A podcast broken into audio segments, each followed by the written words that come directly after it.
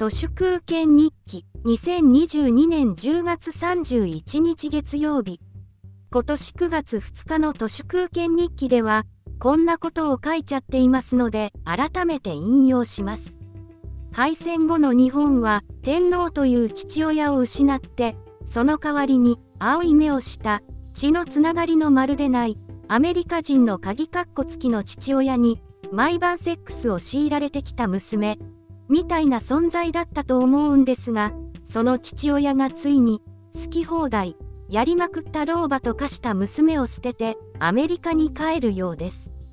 引用は以上です。日本からの米軍の撤退について、私はこのように、数ヶ月前からすでに、撤退は事実であると書いてきましたけど、ようやっと最近になって、アメリカ空軍が沖縄から完全に撤退する方針が海外の報道によって明らかになってきました。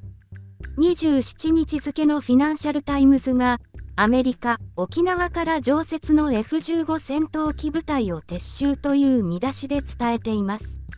米軍は代わりに F22 ステルス戦闘機をアラスカの基地から半年ごとの交代で派遣するらしいんですがネトウヨはそんなの一時的な措置で俺たちの米軍は撤退なんてしない。と希望的な観測を並べ立てていますが何のエビデンスもありません。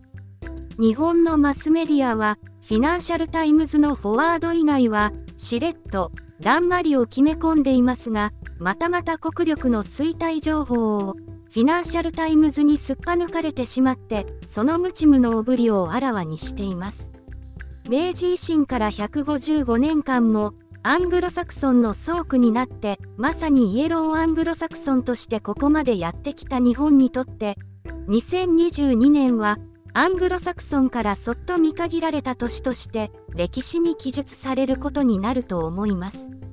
よかったですね。米軍がアフガニスタンから撤退した時飛び立つ米軍機にしがみついて一緒に離陸してしまい空から落ちて死んじゃったアフガン人が結構いたんですけど、自民党とか、野田義彦や枝野幸男みたいな松下政経塾とか、あるいは経団連とか、電通とか、マスメディアとかは、米軍機にしがみついて振り落とされて死んじゃった、新米アフガン人と同じ末路が待っていそうです。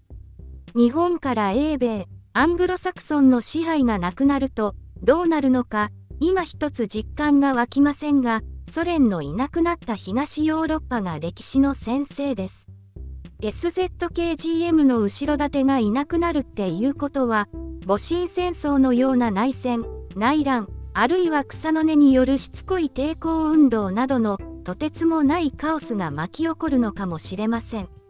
国を開いて155年で無縁国家へと反転する大きなレジームチェンジが起きるでしょう。米軍のいない日本なんてクリープを入れないコーヒーみたいです。